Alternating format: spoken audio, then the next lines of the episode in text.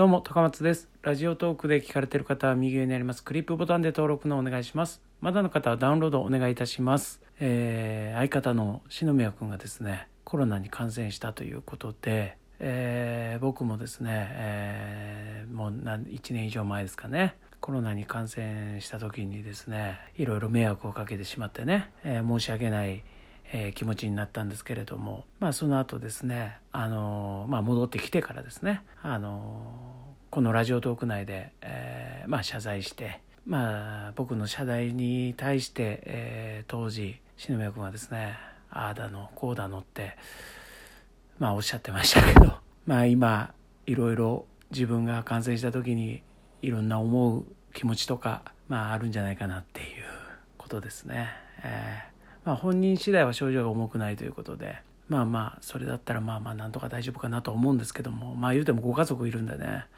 まあどっちかというとそっちの方がやっぱ心配かなっていうのがまあ僕個人的な気持ちではありますけれども。で、えーなんかこう一応ねまあ僕らでもこうネット記事みたいのにね、えしていただいてまあもちろん篠宮君がね感染したことはですね、えーネットニュースで、えーこう流れてきてるので、えー見ていましたけれどもそのなんかいろんな写真があるんですか？あれなんか感染したってなった時に。まあ僕が感染した時もちょっとおかしかったんですけどねなんか。僕が感染した時はあのだいぶ前になんか PR イベントでパイロットのね格好してた時のなんか写真が使われてたりとか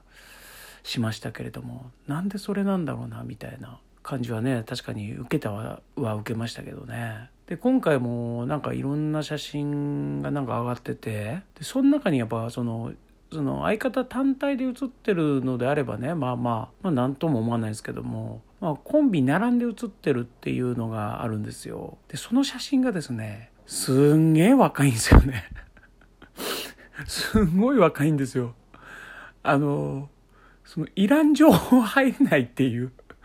どこだったかな？日刊だったかな？ちょっとちゃんと覚えてないですけど。古いなんかもう若い頃の2人の写真漫才やってる時の写真かな？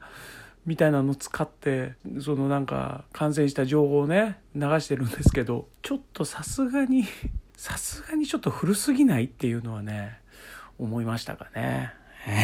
で、えーあとですね、まあ実際に、まああの、相方が感染したっていうのはですね、まあ事前に、まあマネージャーを通してですね、まあ連絡が来まして、で、で、実際に発表します、松竹のホームページで発表しますっていうのもですね、わざわざですね、僕のところに、まあ連絡が来まして、まあこういう形で、えーと、発表することになりましたみたいな連絡が来るんですけれども、これな、今だからなんですかね。あの、なんか今までだと、大概、えーコンビで感染した相方の人は、まあ濃厚接触者のためとか、濃厚接触者に該当しませんみたいなのを、なんか書いてたような気がするんですけども、もうほぼほぼいないことになってるっていう。まあでも今のルールなんでしょうね、きっとね。まあ高松、相方の高松は、まあ濃厚、まあ実際濃厚接触者でも何でもないんで、まあ向こうは舞台やってたんで、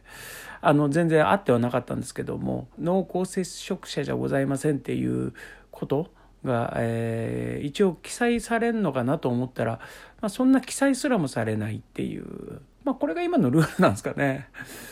なんか忘れられてたんちゃうかなって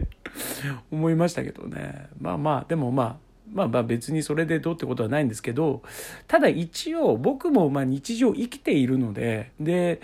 僕の周りにも、その、僕がその笑い芸人で、えーコンビとしてやってるっていう、その知り合い一般の方、知り合いの方もいらっしゃるんですよ。やっぱそういう人たちも一応、こう、そういう記事を見たときに、例えばこう心配されたりとか、たまたまなんかこう、近所で会った時に警戒されたりとかっていうのがあるので、こういう場合はですね、あの、記載しといていただけると、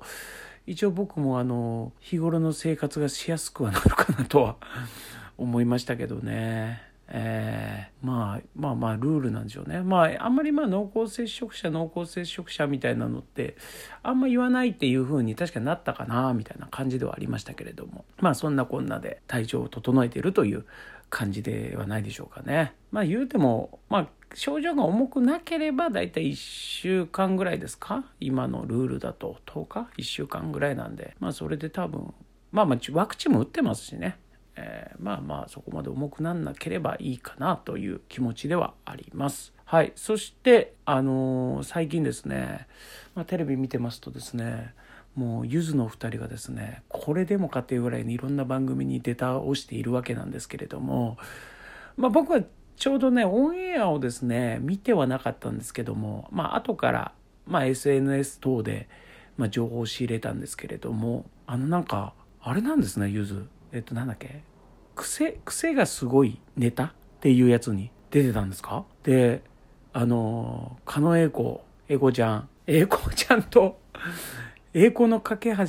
のなんかその癖のある栄光の架け橋を一緒に歌ってたっていう。すごいっすね。なんか、まあまあ、ある意味すげえなと思ったし、びっくりもしましたけど、なんか正直複雑な気持ちになったのは、まあ、正直な気持ちではあるんですけども、もう自分たちがこう、今までこう、大事にしていたであろう、いや、大事にしてたであろうというか、大事にしてた曲をもう自分たちでいじり始めるっていう斬新なやり口ですかね。どういう経緯でちょっと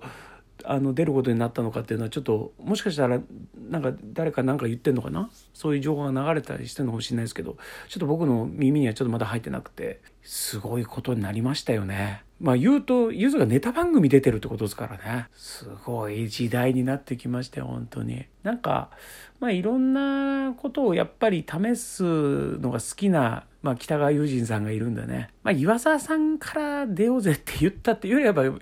ユージンさんから言ったんじゃないかなっていう勝手に妄想しておりますけれども。まあそんな感じで、えー、あとはですね今晩ですか？金スマ？まあ応募もしてましたけれども、まあ、実際にどうなっているのか。これ結構楽しみですね。いろいろこうゆず出てるのは見れる時は見ているんですけれども。今回の金スマ？これに関してはですねすごい非常に楽しみだなと思っております。なので、えー、皆さんぜひオンエアをですね楽しみにしましょう。ということで今回は以上です。ありがとうございました。